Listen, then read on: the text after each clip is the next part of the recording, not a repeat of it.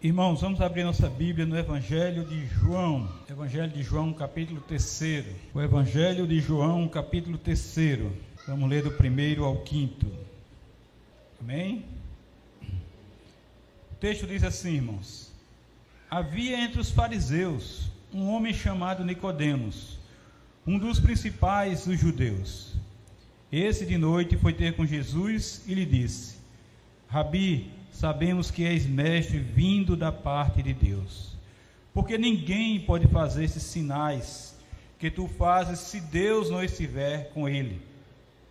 A isso respondeu Jesus: Em verdade, em verdade te digo, que se alguém não nascer de novo, não pode ver o reino de Deus.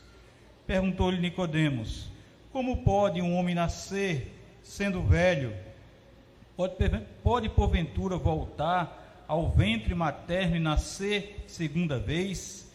Respondeu Jesus: Em verdade, em verdade te digo: quem não nascer da água e do espírito não pode entrar no reino de Deus.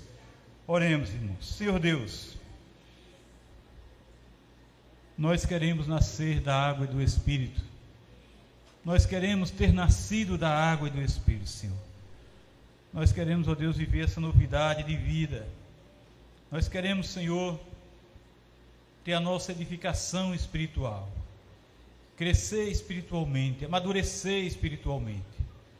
Pois assim sabemos, ó Deus, que te servimos melhor e estamos mais próximos de ti e com certeza te serviremos segundo a vontade do Senhor. Pai amado, nos abençoa, nos dá o um entendimento, Senhor para que compreendamos essa palavra maravilhosa do Senhor. Nós te agradecemos, ó Pai, em nome de Jesus. Amém e amém. Irmãos, nós precisamos sim desse crescimento espiritual. Nós precisamos amadurecer espiritualmente. E só o poder da palavra de Deus pode fazer isso.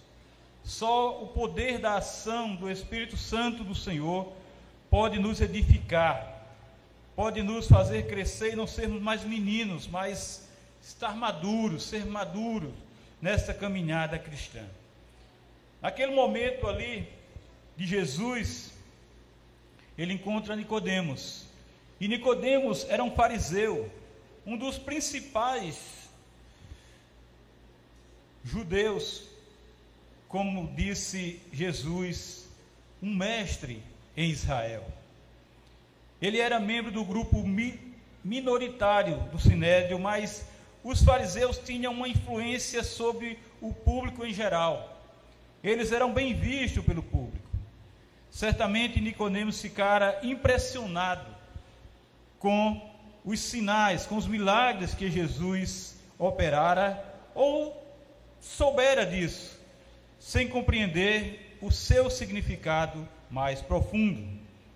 Aquele fariseu conhecia, irmãos, Jesus, ele conhecia, reconhecia ali, ele falou isso, e conhecia Jesus como um rabi, como um mestre, vindo da parte de Deus. Vindo da parte de Deus. Ele demonstra ter essa convicção de que nenhum humano poderia fazer os sinais que Jesus havia feito. Tinha que ser alguém que viesse da parte de Deus realmente. E Nicodemos, irmão, sabia que somente alguém que Deus estivesse com ele poderia realizar aqueles milagres que ele estava realizando.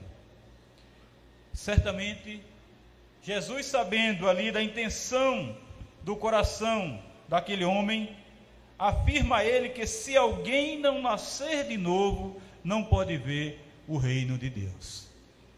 Jesus vai no ponto, no ponto em que Nicodemos não podia entender. Com todo o seu conhecimento, não conseguia compreender aquele termo, nascer de novo.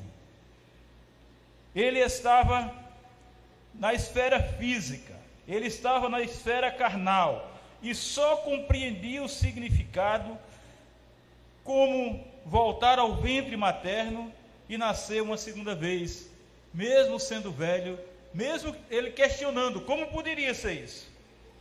Então Jesus explica que quem não nascer da água e do Espírito não pode entrar no reino de Deus.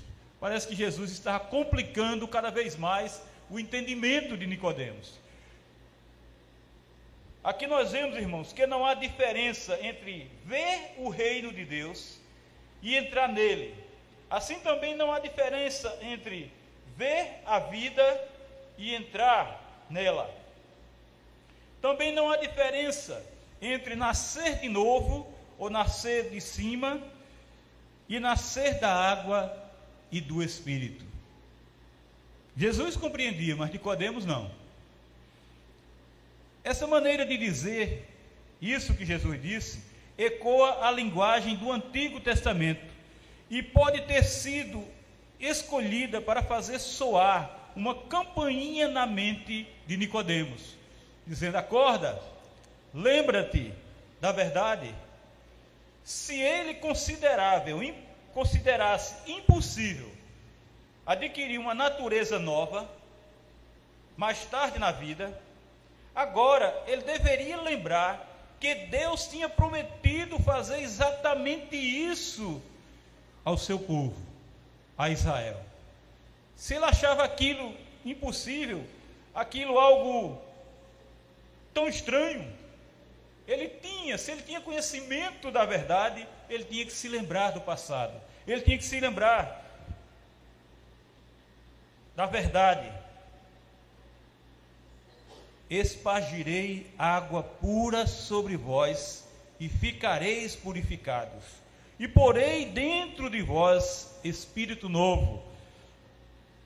Profetizou Ezequiel, no capítulo 36, 25 em diante. Este espírito novo, irmãos, era o espírito do próprio Deus. Porei dentro de vós o meu espírito, diz também lá Ezequiel 36, no versículo mais à frente, o 27. A promessa aqui a Israel, através de Ezequiel, foi ampliada na visão do vale de ossos secos, que nós pregamos aqui há uns domingos atrás, quando o profeta obedeceu exatamente a ordem divina. Profetiza ao Espírito, que tem um significado igualmente a sopro Profetiza ao filho do homem, diz-lhe: Assim diz o Senhor Deus: Vem dos quatro ventos, ó Espírito, e assopra sobre esses mortos, para que vivam. Ezequiel 37, 9. Nessa passagem de Ezequiel, como se, como na presente passagem do quarto evangelho, desse evangelho de João, deve ser lembrado que a mesma palavra hebraica, ruá, e a grega pneuma pode ser traduzida por sopro, vento ou espírito.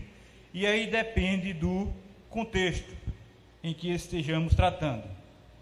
Mas a promessa de Ezequiel fazia reverência, referência, em primeiro lugar, a um avivamento, a um reavivamento nacional, a um reavivamento de Israel. Mas uma aplicação secundária a indivíduo, a uma só pessoa, individualmente, não era desconhecida. A purificação com água de Ezequiel 36, 25: Aspergirei água pura sobre vós e ficareis purificados, era invocada como autoridade bíblica para o batismo dos prosélitos, quer dizer, daqueles que adentravam e eram pagãos que vinham para o judaísmo. Mas João Batista convocou seus ouvintes, apesar de serem verdadeiros israelitas, aqueles convocados, foram convocados a entrar no remanescente arrependido, arrependido, arrependido e crentes de Israel, que são as pessoas preparadas para o Senhor deixando-se exatamente serem batizadas por Ele. Irmãos, Mas João deixou claro uma coisa interessante: que administrava um batismo de água, e que depois dele viria outro que o batizaria com o Espírito Santo batismo de água e o batismo do Espírito. Tanto o seu ministério, como o daquele que viria, como o ministério de Jesus, era necessário para cumprir a promessa do profeta. Agora, aquele que viria, o rabi, o mestre, insiste pessoalmente com Nicodemos: aceite a promessa em sua plenitude, o novo nascimento da água e do espírito. O reino de Deus, irmãos, é uma nova ordem espiritual na qual só é possível entrar através de um nascimento espiritual. Na carne nós já nascemos. Mas precisamos ter esse renascimento espiritual. O evangelista estava escrevendo em uma época em que, para os seguidores de Jesus, o batismo de João há muito tinha sido absolvido pelo batismo cristão. Agora, eles tinham conhecimento do batismo cristão. Agora eles estavam na realidade do batismo cristão. Se o, se o batismo cristão já ensinava a necessidade de um novo começo, o batismo cristão simbolizava com ainda mais ênfase o novo começo para cada um que, pela união de fé com Cristo, participa da sua morte e seu sepultamento, no sentido espiritual, irmãos. E ressuscita com ele para uma vida nova, para uma nova vida, para ser nova criatura, para viver em novidade de vida. Através do nascimento natural, as pessoas tornam-se membros de uma família terrena, como nós temos nossas famílias terrenas para tornar-se membro da família de Deus, para receber a natureza espiritual, que é o único meio de ser admitido em seu reino, um nascimento do alto. Somente o nascimento do alto torna-se necessário.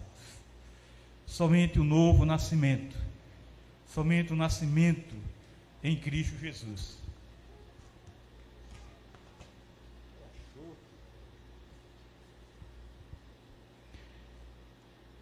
E então, diante disso, traça-se uma antítese, quer dizer, contrapor termos com sentidos opostos entre o campo de ação da carne e o do espírito. Mas os que nascem do primeiro da carne podem nascer no segundo através do Verbo divino, através de Cristo Jesus, que pertencia eternamente à ordem espiritual mas se tornou carne para regenerar a humanidade. Jesus era espírito e se tornou carne, reencarnou para nos salvar. E nós, nascendo na carne, mortos espiritualmente, ele veio nos vivificar para que hoje nós tenhamos vida espiritual. Depois de compreendida essa antítese, não há nada de estranho na insistência de que dois nascimentos são necessários para entrar numa e noutra ordem. Jesus estava falando individualmente a Nicodemos. Jesus estava falando exclusivamente para Nicodemos naquele momento. Mas suas palavras valem para todos.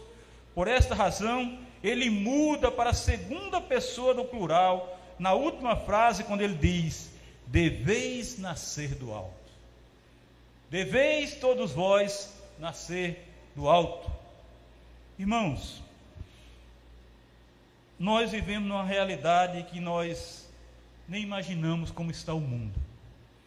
Nós não temos ideia de como está o mundo espiritual agora, nesse momento.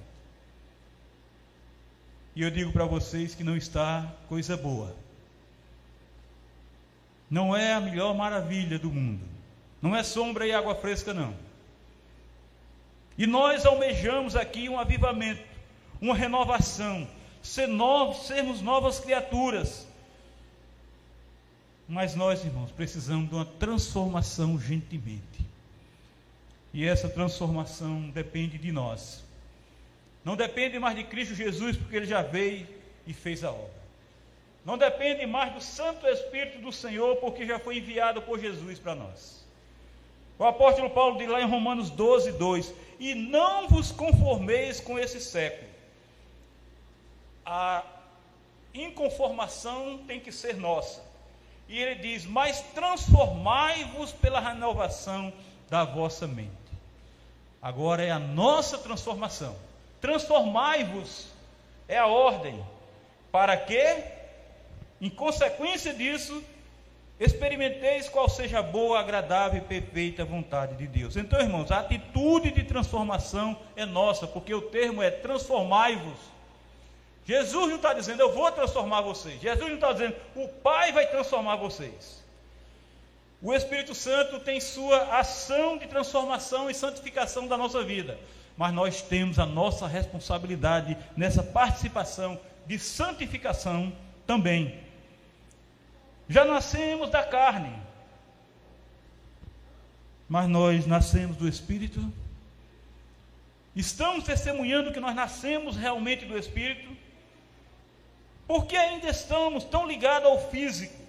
Porque ainda estamos tão ligados ao material, a coisas, a dinheiro, aos móveis, aos imóveis, aos automóveis?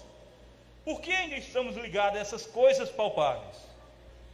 A atitude de transformação tem que ser nossa e nós temos que agir. Se nascemos do Espírito, irmãos, Paulo nos diz, lá em Gálatas 5,16: Digo, porém, andai no Espírito, e jamais satisfareis a concupiscência da carne. Jamais satisfaçam aquilo que deseja o seu ser, a, su, o seu, a sua carne, a sua natureza humana. Por isso, irmãos, nós aprendemos biblicamente que há tempo para tudo. E chegou o tempo de nascermos de novo. É tempo de renovação. É tempo de vivificação é tempo de avivamento. Nascer de novo é morrer para a carne, é morrer para o material, é morrer para o físico, para agora viver em espírito, viver espiritualmente para o reino de Deus. Nascer de novo é andar no Espírito de Deus, e não satisfazer o desejo, o anseio, a cobiça, a vontade da nossa carne, da nossa natureza humana. Temos, irmão, de emergencialmente nascer de novo, priorizar as coisas do alto, não as daqui de baixo, não as coisas secular. E assim o avivamento virá. Virá dos altos céus, quando houver em nós novidade de vida, quebrantamento e um grande arrependimento em nosso coração. Nós temos, irmão, de priorizar o investir no reino de Deus, buscar em primeiro lugar o reino de Deus, colocar em nosso viver, antes de tudo, como diz Lucas, o reino de Deus. E isto é, em essência, em sua essência, oração e é evangelização é servir a Deus, voltados para a salvação dos perdidos, amando as almas perdidas.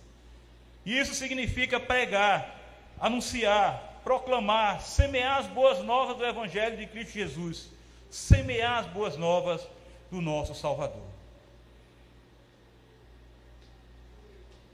É o se importar, irmãos, com os ossos secos é o se importar com os mortos em pecados e delitos, com os perdidos, com os pecadores nas trevas.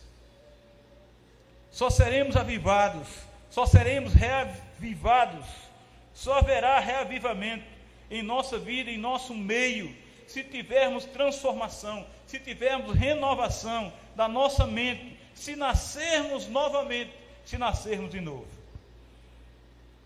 Saiba de uma coisa: Satanás tem nos desviado da nossa missão.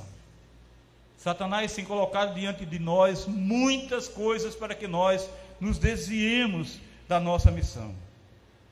A nossa própria negligência, a nossa própria cobiça, o nosso próprio comodismo nos afastam de cumprirmos a missão de Deus para a nossa vida. A nossa preocupação é vã, irmãos. O nosso trabalho é vão, nosso esforço é vão, nossa adoração é vã, nosso louvor é vão, se não tivermos uma novidade de vida, se não nascermos de novo, se não andarmos em um viver novo.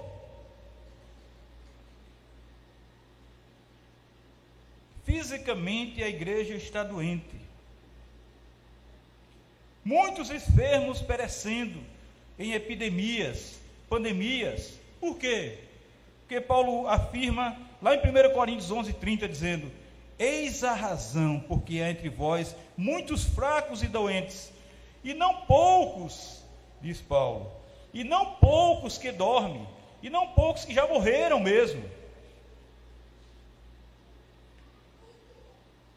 Mortos no pecado, irmãos. Mortos sem discernir o corpo. Mortos porque muitos estão na igreja, mas não são a igreja. Não são da igreja e nós precisamos renascer. Nós precisamos ter nova vida como membros da igreja de Cristo Jesus. É só nascendo de novo, é só tendo novidade de vida em Cristo Jesus que somos igreja de Cristo, que somos do reino celestial do Senhor. Só nascendo de novo. Só atendendo a voz de Cristo ali falando com Nicodemos. Se recebemos, se recebemos poder ao descer sobre nós o Espírito Santo, irmãos, não vamos fazer outra coisa na nossa vida a não ser testemunhar que Cristo Jesus é o único e é o verdadeiro Salvador da nossa vida.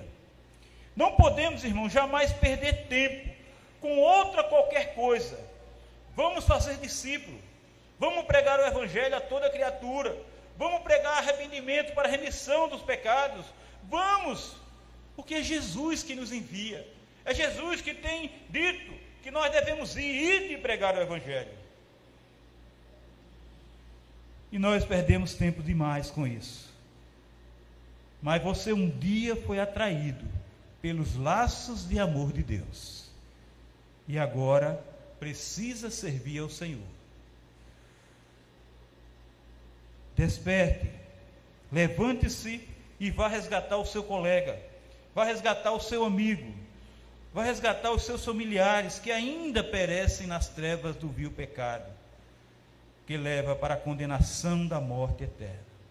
Um dia, Deus teve misericórdia de você, e alguém foi enviado para apresentar-lhe o plano de salvação. Alguém foi enviado a você e essa pessoa apresentou para você o plano de salvação, e é por isso que você está aqui. Agora é sua vez de orar e evangelizar. Evangelizar as muitas almas que carecem da graça, da compaixão e do amor de Jesus. O Senhor dar-lhe-á do seu poder e a ousadia para abordar aqueles que carecem da glória de Deus se você não acredita, tente tão somente fazer isso. Lá em Eclesiastes 9, 10, está escrito assim: Tudo quanto tiver a mão para fazer, faze-o conforme as tuas forças. Porque no além para onde tu vais, não há obra, nem projetos, nem conhecimento, nem sabedoria alguma. A obra é para ser aqui e agora. O trabalho, o testemunho é para ser aqui e agora. Você tem que ter misericórdia com compaixão das pessoas que estão morrendo aqui e agora, porque depois você não pode fazer nada. Primeiro, porque você já está morto, depois, que essas pessoas estão mortas também. Então, a nossa responsabilidade, irmãos, é trabalhar agora para salvar estas vidas. O que tem vindo à sua mão para fazer hoje é orar, pelas pessoas que você quer que Deus salve e evangelizar essas pessoas. E o que é que você precisa mais? Só crer e fazer isso. Só crer e fazer isso. Estamos no novo ano. Tudo começa. Nós não sabemos quais são as dificuldades que teremos, mas teremos dificuldades. Teremos problemas. E se você quer ter uma paz em seu espírito, se você quer paz em quer ter paz em seu, em seu coração, trabalhe para Jesus. Trabalhe para Jesus. Faça a obra que Jesus tem lhe dado para fazer. Não se preocupe, Deus está no controle de todas as coisas. Jesus está controlando, tudo foi feito por Ele, para Ele. E Ele está em Suas mãos, estão todas as coisas desse mundo. Em Suas mãos está o seu filho, em Suas mãos está o seu marido, em Suas mãos está o seu esposo. Em suas mãos estão todos os seus familiares.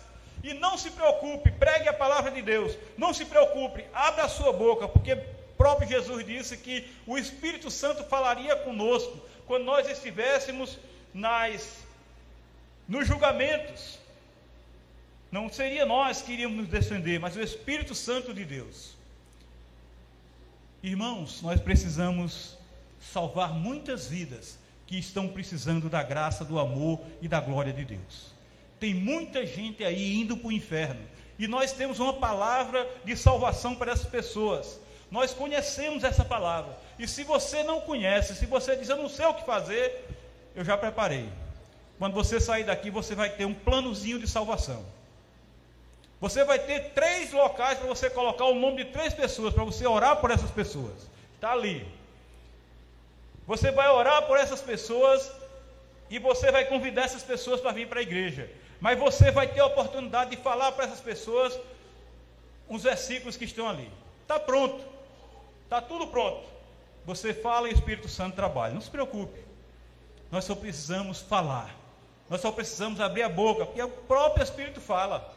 O próprio Espírito Santo nos usa para que nós, irmãos, ganhemos muitas vidas. Nós estamos preocupados com isso. E é isso é esta obra que vai transformar a nossa vida. É esta obra que vai nos impulsionar a nos, nos estar, a estarmos mais próximos de Deus, a termos uma nova vida em Jesus, a termos uma novidade de vida nessa caminhada, porque o mundo está nos encaminhando, irmãos. Eu falei hoje de manhã e já venho falando muito isso. O mundo está ficando cada vez mais imoral e vai piorar. Projeto que vinha desde 2014 está aí. Para o pai casar com filho, filho casar com pai, mãe casar com filhas, e não só um, com várias. Várias pessoas da família. O projeto está tá aí. E imoralidade está chegando. E nós precisamos de santidade, nós precisamos do amor de Deus em nosso coração. Nós precisamos de estar mais próximos, irmãos, da verdade, da palavra do Senhor. Nós precisamos aprender mais de Deus. Nós precisamos correr atrás muito mais da verdade do Senhor, conhecer mais da revelação de Deus nas suas sagradas escrituras.